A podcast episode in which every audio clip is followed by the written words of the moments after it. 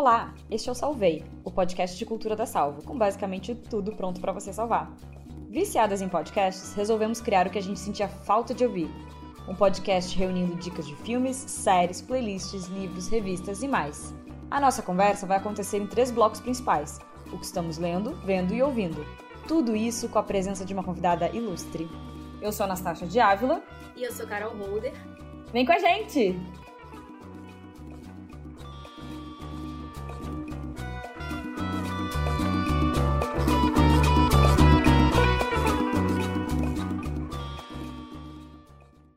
Só lembrando, as dicas que a gente vai falar estão na descrição desse episódio.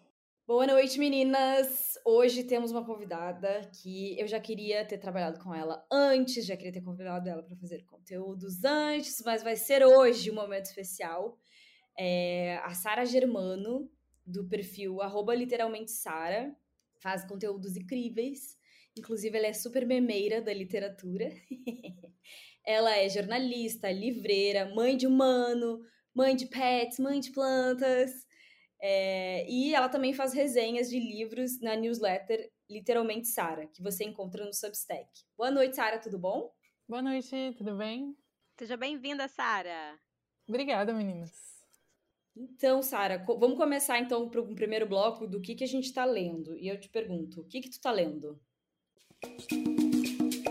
Eu estou lendo A Rua, da Anne Petrie, que foi editada pela Carambaia. É uma obra, assim, que não é muito conhecida no Brasil, mas é super, super clássico lá nos Estados Unidos. É uma obra que foi escrita nos anos 1940. Ela passou quase sete décadas fora do catálogo aqui no Brasil, até a Carambaia, a Carambaia trazer de volta. E esse livro é muito conhecido porque ele foi o primeiro é, escrito por uma mulher negra a vender mais de um milhão de cópias nos Estados Unidos. Então ele foi muito sucesso quando ele saiu e ele trata sobre desigualdades sociais, racismo, machismo. É, a, a, protagonista, Lute Johnson, é uma jovem mãe solteira negra que ela acredita muito no sonho americano. Ela acredita que trabalhando duro a vida dela vai melhorar. E ao longo do livro, o que é um trajeto, uma trajetória muito triste, ela vai percebendo que o sucesso dela não depende só da, do, da batalha dela, né? Ela percebe que tem algum, algumas coisas na sociedade racistas, machistas, que vão barrando, né? É aquele mito da meritocracia, sabe? Então ela vai percebendo que isso não existe. Sabemos. E,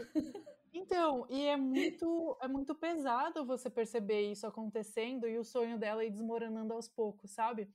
Ela tem um filhinho de oito anos, e daí, enquanto ela trabalha, ele fica solto na rua, e é uma rua violenta. E é engraçado que a rua, que é o nome do livro, ela justamente vira o antagonista da história, né?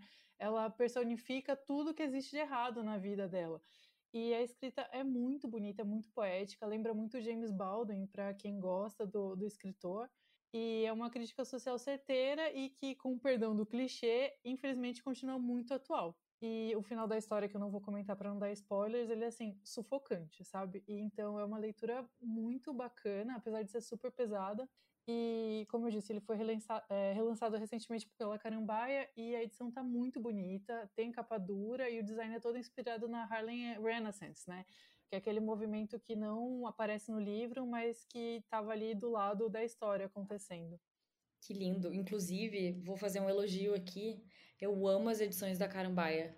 É tudo tão caprichado, tudo tão lindo. Uh, capa dura, as, os, o design, é a folha, escolha. É, é assim, surreal. Detalhes, né? A gente leu para o clube há pouco tempo A Honra Perdida de Catarina Bloom e a edição é muito linda. É, a curadoria deles também é incrível, é muito, são muito pensados os títulos, né? Eles têm outros também que tem Elza Morante, tem Carson McCullers também, então tem muita ah, coisa esse boa. é maravilhoso. É, uh, o Caçador Solitário. O, o Coração Ai, Caçador Solitário. Coração é um caçador solitário. Nossa, esse livro é maravilhoso. Incrível. E tu, Carol, o que, que tu tá lendo? Eu tava, enquanto a Sarah tava falando e você tava falando, é, eu tava tentando achar aqui um livro da Toni Morrison que eu li e que me lembrou muito. É, você falando da rua, me lembrou muito um da Toni Morrison que passa muito por isso, né? E toca muito no, no, na questão da meritocracia, enfim. Nossa, fiquei com muita vontade de ler, Sara. Adorei. E eu tô lendo é, Uma Mulher Singular, que foi publicado agora há pouco pela Todavia, que é de uma nova-iorquina, Vivian Gornick, que eu tô, tipo assim, apaixonada por ela. Eu li entrevistas sobre ela, fiquei super interessada. É, e assim, o cenário é Nova York, o que eu já adoro, assim. Mas uma Nova York com um olhar diferente ali, com um olhar de dois amigos que ficam flanando assim pelas ruas. É, ela é ambientada em Nova York e é, a Vivian, que ela se chama de uma mulher singular, ela fica andando, flanando com esse amigo dela, Leonardo, pelas ruas.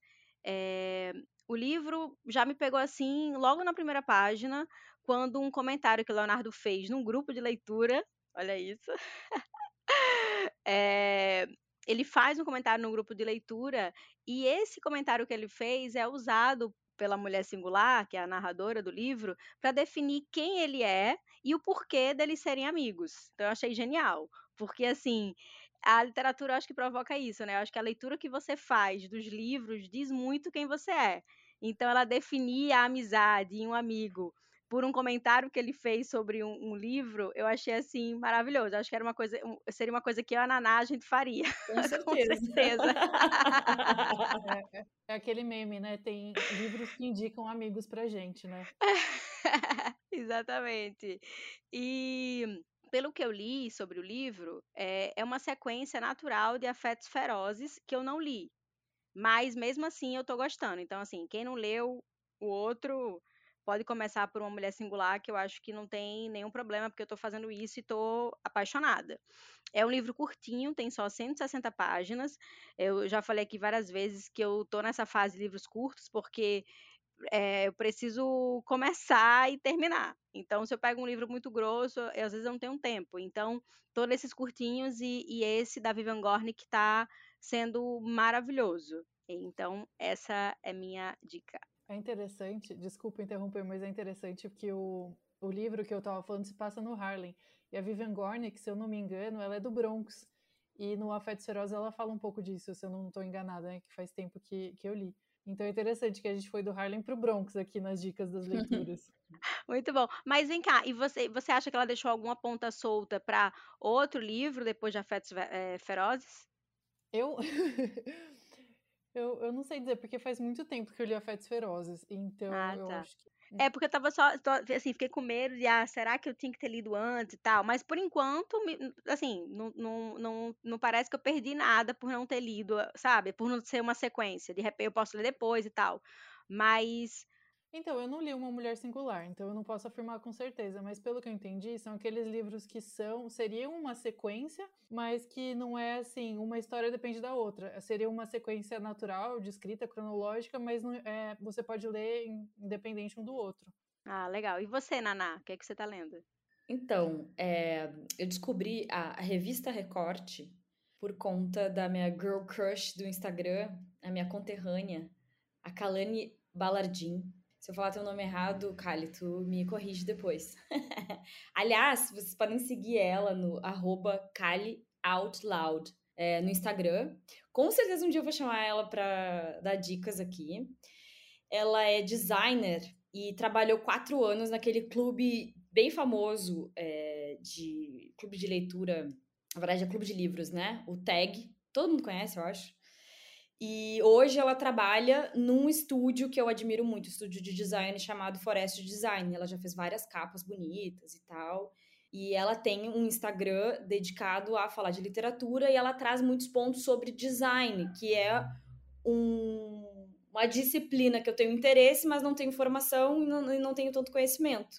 Eu achei legal que semana passada ela compartilhou um artigo que ela escreveu para essa revista chamado A Fotógrafa, Lúcia Morroli, impactou para sempre como conhecemos a história da Bauhaus. É, e ne, nesse artigo ela fala sobre a Lúcia Schultz, que um dia veio se tornar, né, depois de casada, a Lúcia Morroli, é, que ela entrou numa vasta lista que a gente conhece de mulheres nas artes que tiveram seu trabalho e legado é, na história totalmente ofuscados pelo seu parceiro, né? Elas são a esposa, viraram a esposa de alguém, quando na verdade elas eram incríveis. É, e além desse artigo uh, super legal, eu acho interessante uh, vocês darem uma olhada também na revista, mencionar essa revista, que eu só conheci por causa do artigo, né? Eu nunca tinha ouvido falar.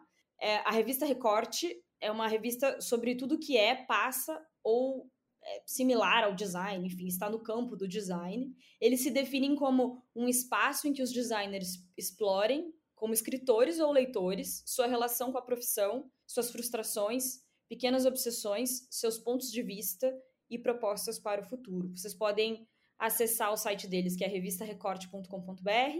É, a gente vai colocar, vou tentar colocar o link disso do artigo na descrição, mas eu não vou dar muitos spoilers sobre o, sobre o artigo. Eu acho que é interessante ler sobre a vida dela.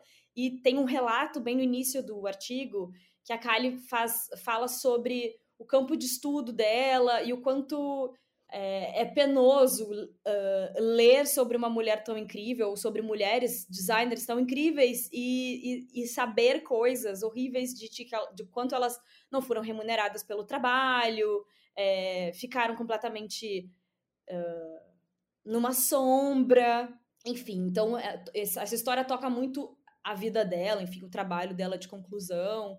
Uh, acho super interessante vocês darem uma olhada. E você sabia que a Salvo tem um clube de leitura em parceria com o perfil arroba História Guardada? Todo mês divulgamos o título do livro para o próximo encontro no nosso Instagram, arroba Salvo Conteúdo. Você se inscreve de graça e na data e no horário marcados, realizamos o bate-papo. Basta acompanhar se a edição é virtual ou presencial. A conversa é bem informal, tipo uma mesa de bar, vale muito a pena participar. E agora, a gente vai para o próximo bloco e vamos falar do que estamos vendo. Sara, o que, que tu tá vendo? Então, eu tô vendo, revendo, né? Sempre hum. vendo. Please Like Me, da Netflix. Ah, eu amo, eu amo, eu amo de paixão, ah, sério. eu também, eu também. É muito bom, muito bom, muito bom. Ah, essa série é maravilhosa, ela é muito pouco conhecida. Eu sinto que ela é daquelas que é uma paixãozinha meio secreta, assim, e que quando as pessoas descobrirem vai explodir, tipo Fleabag, né? Aquelas coisas que você fala, ah, eu vi antes que, antes que era pop, né? e essa era uma, essa é uma série dessas, que eu acho que assim, assim que o pessoal descobrir, vai explodir mesmo. É uma série é, australiana, como eu disse, eu sempre revejo ela. Ela é o meu comfort show, né? Tem comfort food, eu tenho uns comfort shows, que são aqueles que você vê quando está meio para baixo, assim, você fica mais felizinho. É, e, aliás, se você que está ouvindo nunca viu essa série, eu tenho inveja de você, porque eu queria muito revê-la pela primeira vez.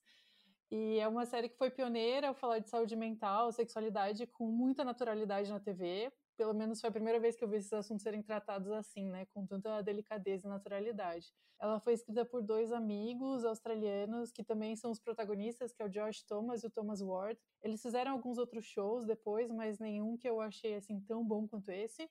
É uma série que ela é muito engraçada e ao mesmo tempo ela é profundamente dramática. É, eu não sei nem como explicar isso, mas quem assistiu vai entender. Muito, muito. Então, e só para vocês terem uma ideia, no primeiro episódio o protagonista ele descobre que ele é gay é, no começo do episódio e no final do episódio ele tá lidando com uma tentativa de suicídio da própria mãe. Então, isso dá muito tom da série, assim, né?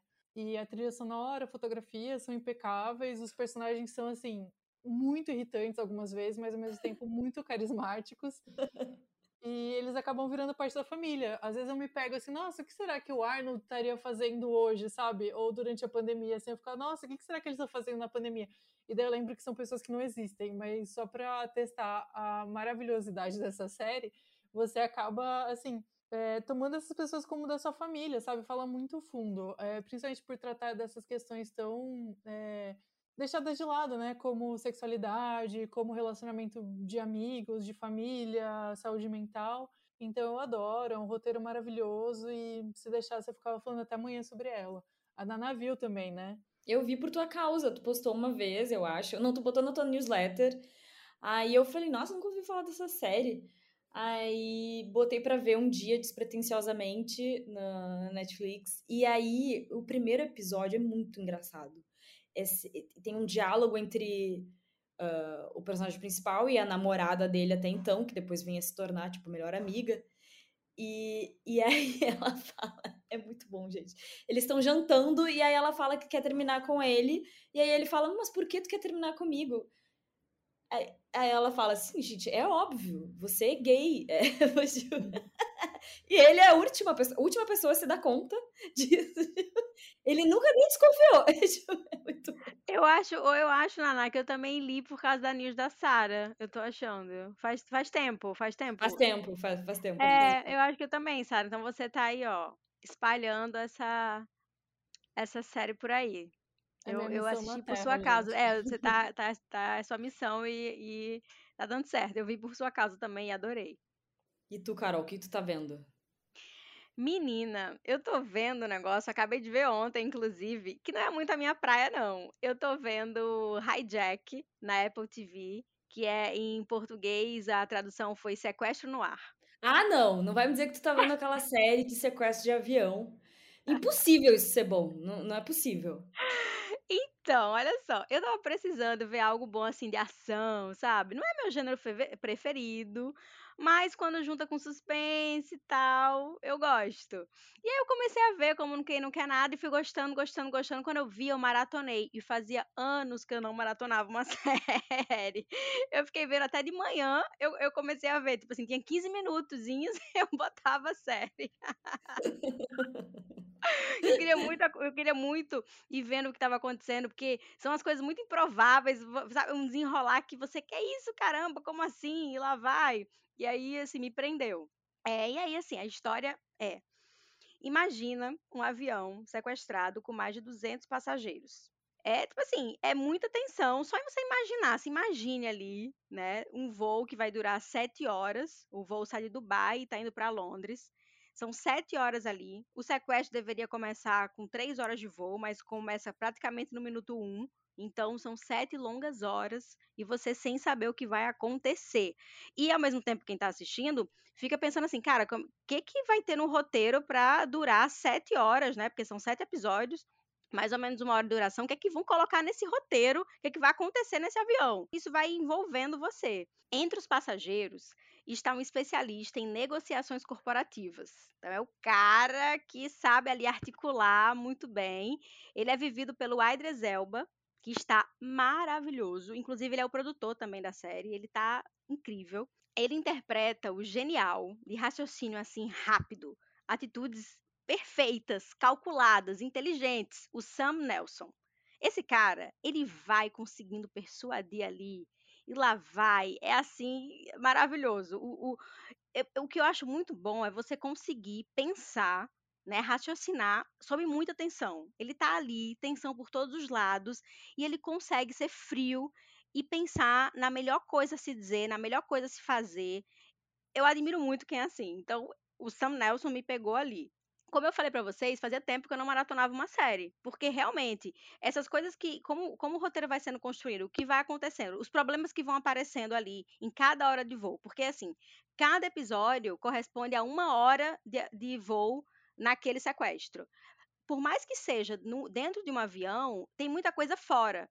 Porque as casas do, dos passageiros começam a aparecer, parentes dos passageiros começam a aparecer, tem também a tensão que se instala no governo britânico para tentar resolver aquela situação. Então, não é só dentro do avião, tem várias cenas fora, tem vários personagens interessantes, e eu gostei porque ele mescla a vida pessoal e a vida profissional daquelas pessoas que estão envolvidas naquele, naquela situação. Então, é, eu não achei que, que é apenas um, um, filme de ação sobre um sequestro de um avião no ar, sabe? Assim, tem, tem outros elementozinhos ali que me conquistaram. Então, incrivelmente, eu estou indicando uma série de ação, suspense, que me prendeu. Hijack na Apple TV, acho que vale. E você, Naná? Então, eu vou falar sobre um, um filme muito querido, é, que eu amo de paixão, e que finalmente entrou num catálogo de um streaming que tu não tenha que pagar pelo filme em específico, né? Uh, o filme é A Pior Pessoa do Mundo e tá disponível no Prime Video. É, eu já tinha postado sobre esse filme na Salvo há um tempo atrás, e é, foi, tinha sido a primeira vez que eu tinha postado sobre um filme que não estava disponível, tipo, no catálogo, né? É, e eu li por sua causa. É, eu li pela resenha da Salvo. E é, amei. É, então, eu botei assim, meu, meu disclaimer é desculpe fazer você alugar um filme. Mas enfim, é, esse filme é muito incrível. Uh, e é o seguinte: É, a gente tem um prólogo, um epílogo e 12 capítulos de uma protagonista numa busca eterna por si mesma. É, Julie. Ela é jovem, bonita, inteligente, só que a gata, ela não sabe o que ela quer, né? Ela troca de cursos, tipo assim, vocês terem noção, no início do filme ela começa como estudante de medicina, depois ela decide estudar psicologia, daí ela vai para fotografia, e daí ela acaba aceitando o um emprego numa livraria, enquanto ela flerta com uma possível carreira de escritora. Ela também tem interesses românticos breves, ela não sabe o que ela quer, ela faz mudanças significativas de visual o tempo todo, enfim. E aí, o que, que me pegou nesse filme é porque ele parece uma coisa assim, bem feita para millennial, sabe? Tal qual Sally Rooney, que eu gosto, apesar de eu já ter criticado ela do, depois de ter lido Belo Mundo, onde você está, é porque, assim, documenta o momento da, da, da, energia da juventude, lá pelos 30 anos, que a gente tem um universo imenso de possibilidades, misturado a uma melancolia existencial, que eu quero pro meu futuro, é, eu quero um relacionamento monogâmico, eu vou conseguir trabalhar com a mesma coisa para sempre, é, eu vou ter filhos, eu, quem sou eu, gente? E, e isso é, e é, muito incrível uh, do quanto é sobre a complexidade humana, né? Tem uma cena muito épica nesse filme que eu acho que deve ter entrado assim para a história do cinema, que ela vai numa festa, ela tem namorado na época e tal, e aí ela encontra um cara que ela fica bem interessada e tal. E o cara tá muito interessado nela também. Só que eles não podem ficar juntos nessa festa porque ela tem namorado e ela não vai trair o namorado. Só que aí eles decidem, é, como é que eu vou dizer? Não se pegar, mas passar por vários momentos de intimidade a madrugada todinha. Tipo, ela vai fazer xixi, ele tá junto com ela dentro do banheiro, é, um fuma, o outro joga fumaça na cara do outro. Enfim, é, é muito interessante, é muito bonito. É, e até te faz pensar assim, tá, mas o que, que é traição? Esse, esse rolo que ela teve por uma madrugada toda. O que foi isso, né? E, bom, eu recomendo muito que vocês assistam. E esse é só um dos filmes do Joaquim Trier que eu acho incríveis, uh, porque tem também Thelma, que é meio fantástico, assim. Uh, e Oslo, 31 de agosto, que é um filme bem mais pesado, super, super, mega, ultra existencial. É, esses dois filmes, Thelma e Oslo, 31 de agosto, estão disponíveis na MUBI Brasil. Antes da gente passar para o próximo bloco, é, eu queria divulgar mais outra coisa que eu acho que pode ajudar vocês a terem mais dicas interessantes. É, vocês querem saber que filmes a Salvo está assistindo? É só seguir a gente no Leatherboxd. Eu tenho certeza que tu não sabe que diabos é isso. Brincadeira.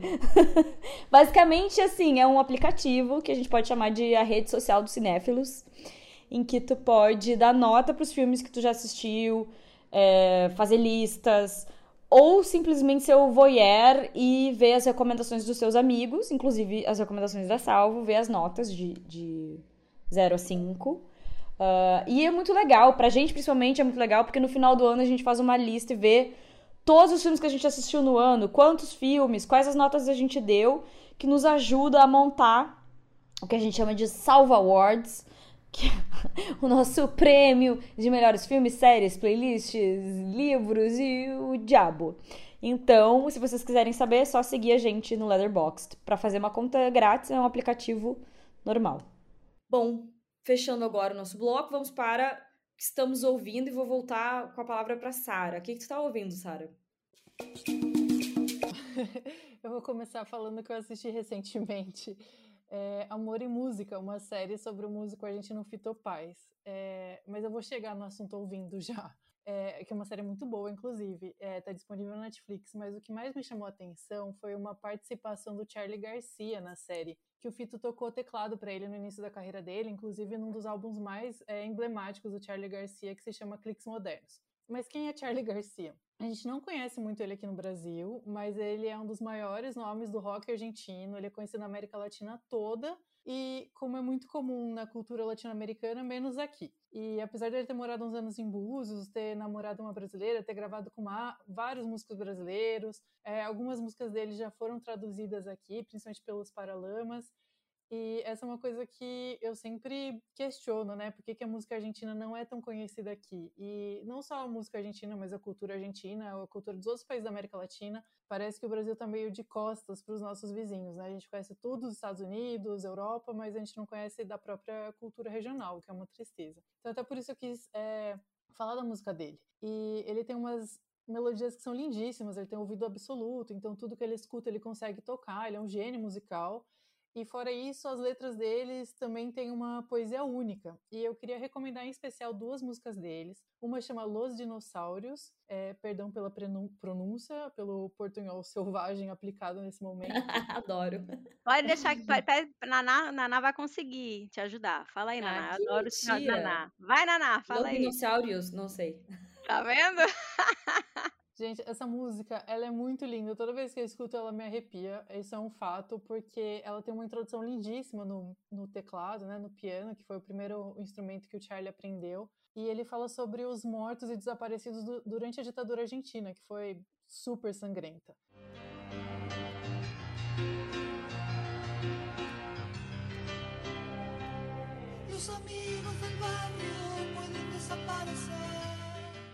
Então é uma música assim lindíssima e uma outra que eu gostaria de indicar também para é, levantar um pouco os ânimos chama Ojos de Videotape, que brinca com a poesia das coisas corriqueiras do dia a dia. Então ele fala nessa música, ai, acabou a, a água quente e enfim. Então eu gosto muitíssimo das coisas que ele, ele toca. Ele é um senhorzinho já, já tá beirando os 80 anos, se eu não me engano. E infelizmente não é conhecido no Brasil. Então, de novo, que nem o Please Like Me, que é uma série que, da qual eu sou assim, é uma missionária em campanha, eu também sou, sou assim com Charlie Garcia. Eu acho que todo mundo deveria conhecer. Conhecerei. Nossa, cara, Amei. pelo amor de Deus, quando acabar aqui, eu vou colocar para tocar. Que obrigada por ter apresentado. Que maravilha, já fiquei assim com morrendo de vontade, sério, amei. Essa, para mim esse podcast já valeu, só para conhecer Charlie Garcia, sério. Ah, que Obrigada. legal, depois você me conta. E a série do Fito Paz também é muito legal, é muito, é muito interessante. Isso que tu falou sobre o quanto os artistas latino-americanos não, tirando o Brasil, né, não são conhecidos no Brasil e acho que às vezes nem vice-versa, sabe? Eu adoro coisas latinas, muitas coisas desde. Uh, a gente tem até uma playlist na Salvo que eu falei. Reggaeton, reggaeton. Desde. É, reggaeton sim, mas é que aí tu já tá indo pra um, pra um patamar de que já é conhecido mundialmente, né? Mas eu digo. É, mas, mas assim, mas no Brasil não era tão conhecido o reggaeton, não, viu? Acho que foi a Eu Anira, viajei. Obrigada. Eu viajei. Anira. É, Anira, exatamente. A Anira que trouxe. Eu viajei pra Colômbia em 2015. E assim, cheguei alucinada com o reggaeton. Falei, meu Deus, que ritmo é esse? Que música é essa? Que maravilha.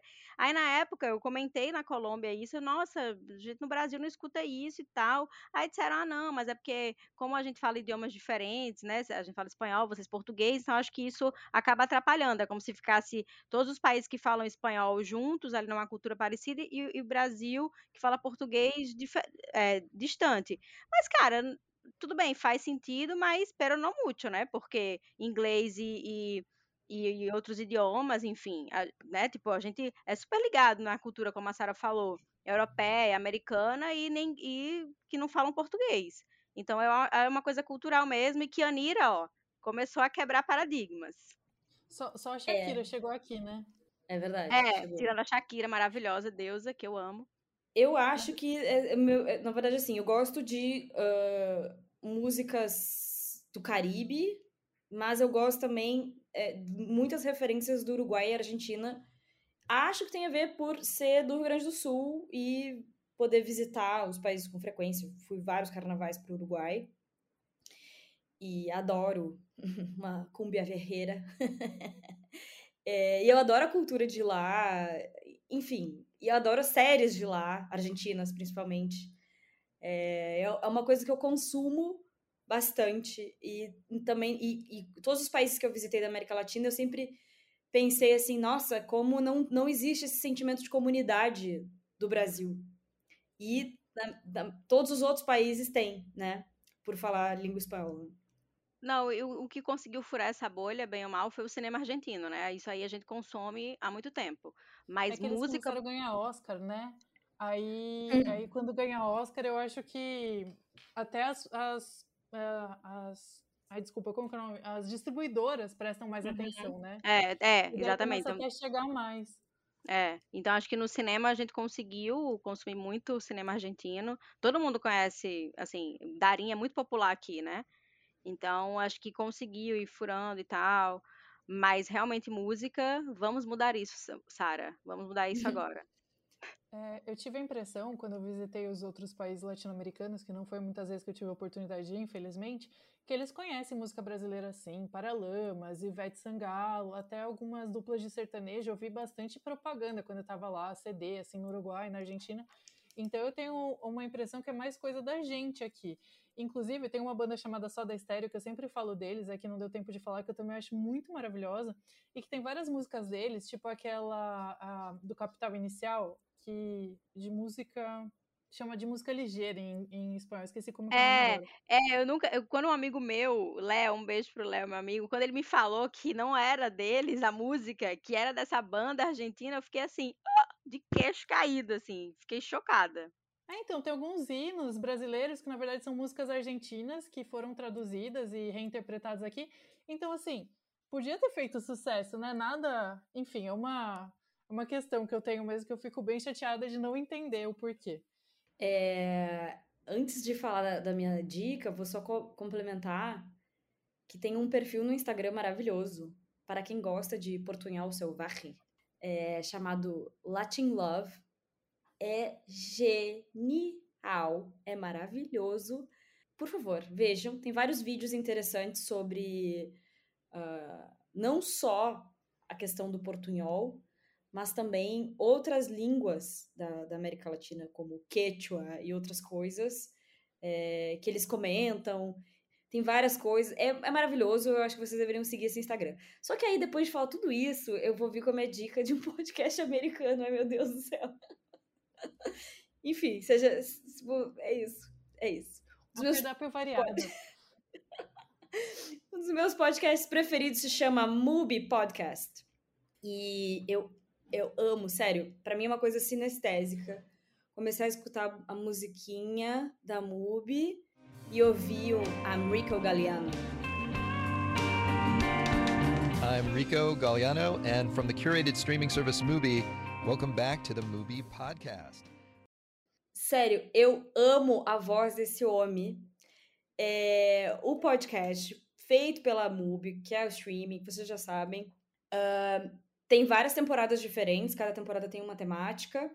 E a primeira temporada que eu escutei falava sobre grandes sucessos é, que marcaram a história do cinema é, de países específicos. E aí o que me pegou foi um, um, um episódio épico sobre é, Dona Flor e seus dois maridos. Tem até trechos do filme em português no, no, no, no episódio. É uma delícia, é incrível, é maravilhoso. É, outros, é, outras temporadas ele faz, ele entrevista cineastas é, com lançamentos e tal. Ele entrevistou, ele entrevistou o cara do Decision to Leave, que é maravilhoso. Ele entrevistou do Tar. Uh, meu Deus, é muito boas entrevistas. Agora, recentemente, teve uma série de entrevistas com cineastas que estavam em Cannes.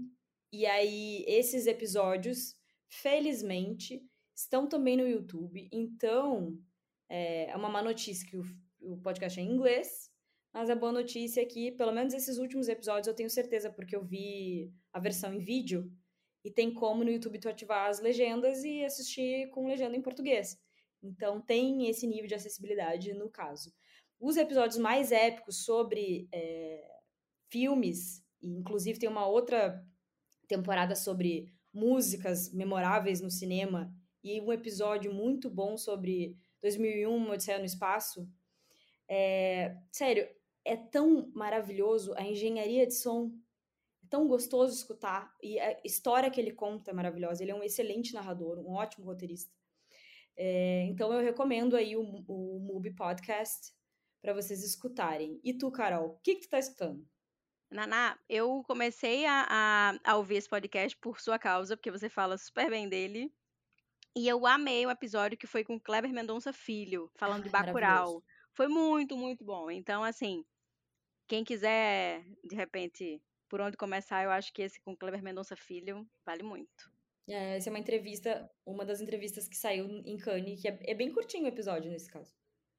Pois é, é curto, é gostoso, é bom.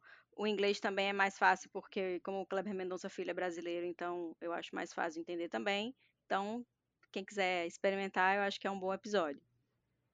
E o que eu estou ouvindo aí não é argentino, nem é estrangeiro, é brasileiro, brasileiro assim, muito brasileiro. Estou ouvindo Xande Canta Caetano.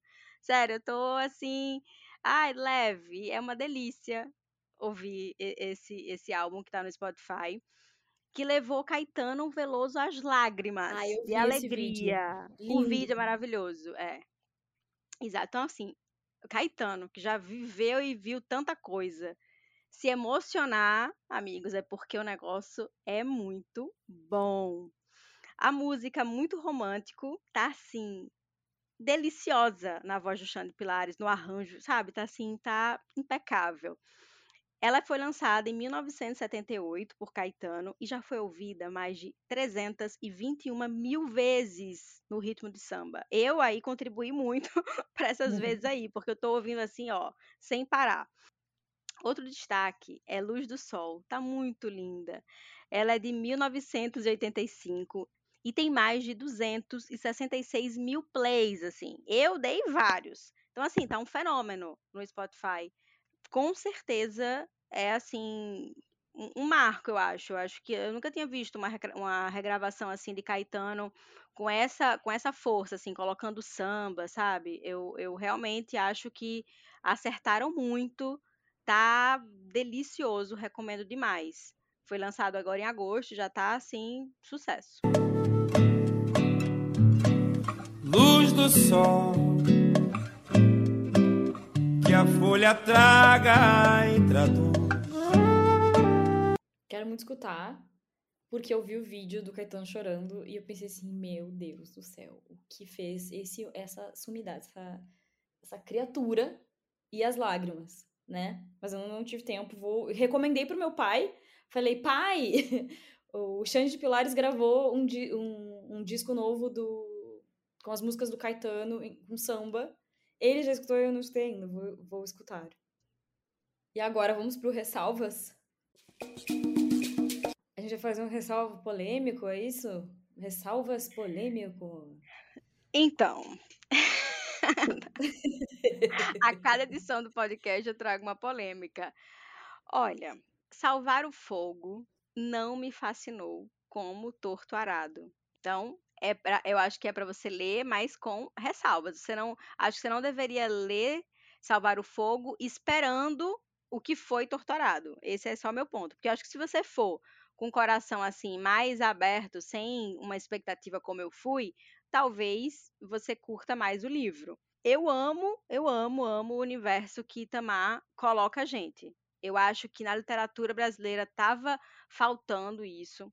Acho que Itamar fala de um Nordeste com, o, de, com outro tom. Você é, não tem seca, é, é, outro cenário, são outras questões, né? São outras, são outra, outros conflitos. Eu acho isso muito interessante. E conflitos pessoais que passam pela terra, que passam pelaquela região, mas que também são das pessoas. Eu acho que ele coloca o protagonismo também no, nos personagens. Eu acho muito bem feito, porque historicamente os livros que falam de Nordeste, eu acho que eles pecam muito, às vezes, colocando muita seca, como se fosse, como se só isso resumisse a região. E, e acho que Tamar, ele ele tem assim nota mil em, em, em trazer a gente para um outro cenário, para um, um outro Nordeste, trazendo questões interessantíssimas. Torturado pega você assim de um jeito espetacular. Eu acho que Torturado vai ser clássico da gente ler para fazer prova, sabe? Para entrar em universidade, enfim. Eu acho que, que Itamar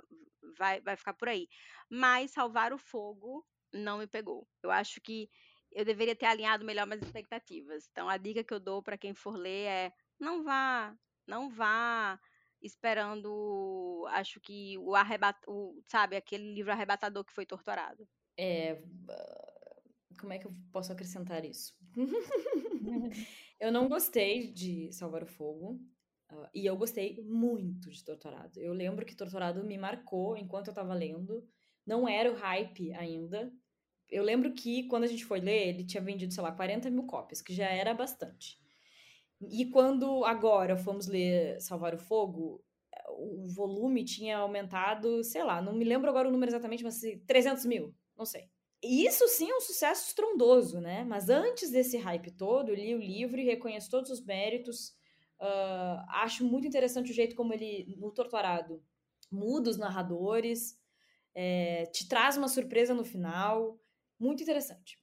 Não gostei de Salvar o Fogo, achei Salvar o Fogo super uh, longo, cansativo, eu, ah, é que interessante, na livraria, que agora eu sou livreira, né? Eu vi a edição em inglês, é, Crooked Plow, que, tem, que tem uma capa que não faz jus à capa brasileira. É bonitinha, também tem um desenhinho lá, mas não é tão bonita quanto a brasileira. E eu li Torturado, mas não li Salvar o Fogo, é, justamente por conta dessa, desse negócio de expectativas, né? como Torturado foi um livro tão arrebatador, foi uma experiência tão única para tantas pessoas, eu acho que já chegam. É que nem quando eu li Gabriel Garcia Marques, eu comecei por, comecei por 100 anos de solidão. E depois, todos os livros que eu li dele, nenhum nunca teve perto da experiência que eu tive, sabe? Eu acho que o mesmo está acontecendo com é, Salvar o Fogo e Torturado para muita gente. E as tuas ressalvas? Então, gente, vocês falaram de um negócio tão profundo, foi uma reflexão tão bonita que vocês fizeram e a minha ressalva não chega nem aos pés, tá bem, bem mais fútil. Mas tenham paciência comigo. É, eu, como eu citei agora há pouco, né, eu comecei a trabalhar como livreira recentemente. E uma das grandes coisas que o livreiro faz é indicar livros para as pessoas. Então tem muita gente que pergunta, chega assim, nossa, qual o melhor livro da Colin Hoover para eu começar a ler Colin Hoover, né? E daí eu falava alguns que eu tinha lido a respeito, né? Mas nunca tinha lido esses livros. Então eu comecei a ler vários livros que são fora da minha zona de conforto. É, e para ficar mais claro, eu comecei a ler os sucessos do BookTok, né? Que é aquele fenômeno de livros que fazem que o BookTok faz venderem milhares, assim, milhões, tiragens absurdas. Então eu comecei a ler vários é, romances de Ellie Hazelwood, é, Emily Henry, assim, só para citar alguns, né? E a minha ressalva são os diálogos das cenas hot. Porque eu não sei o que acontece com esses romances, que todos eles, assim, eu não sei se foi o abuso das enormes vendas que teve em 50 tons de cinza, mas os romances todos da, desses últimos anos sempre tem cena hot, é um ponto alto, é uma coisa que pessoa, as pessoas perguntam mesmo a respeito. E eu não, não sei nem explicar esse fenômeno de romances com cena hot e, e a importância que tem para alguns leitores, porque tem até é, escalas de quão hot é o livro, escalas de picância, sabe? Enfim, e a minha ressalva são os diálogos. Gente, é um, é um fenômeno mesmo. Você começa a pesquisar e você fica fascinada com isso. Sabe o que, que parece isso? Quando, quando eu era criança, minha tia lia uns livros.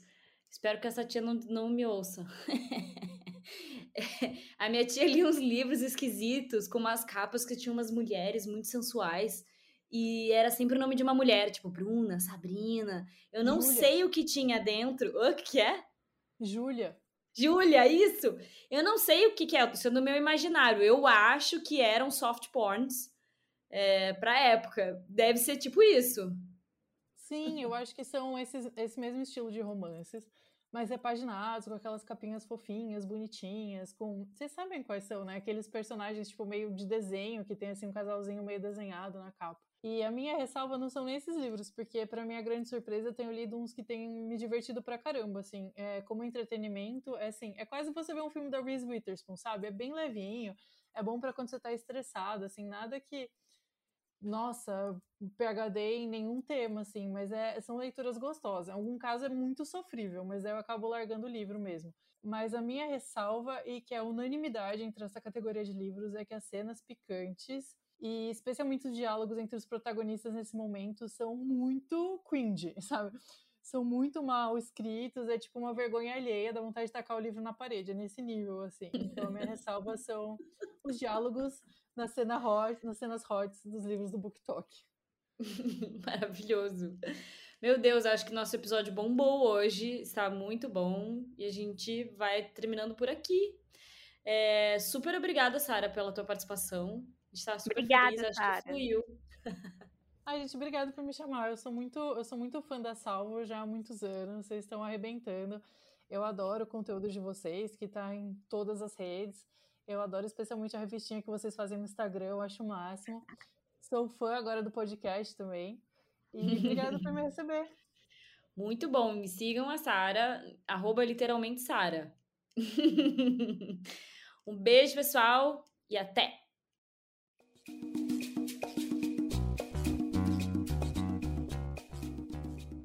Vamos terminando assim o programa. Se você gostou das dicas, não deixe de seguir e avaliar. Você também pode apoiar a Salvo. É só entrar no site catarse.me salvo. A partir de 10 reais, você nos ajuda a espalhar cultura por aí.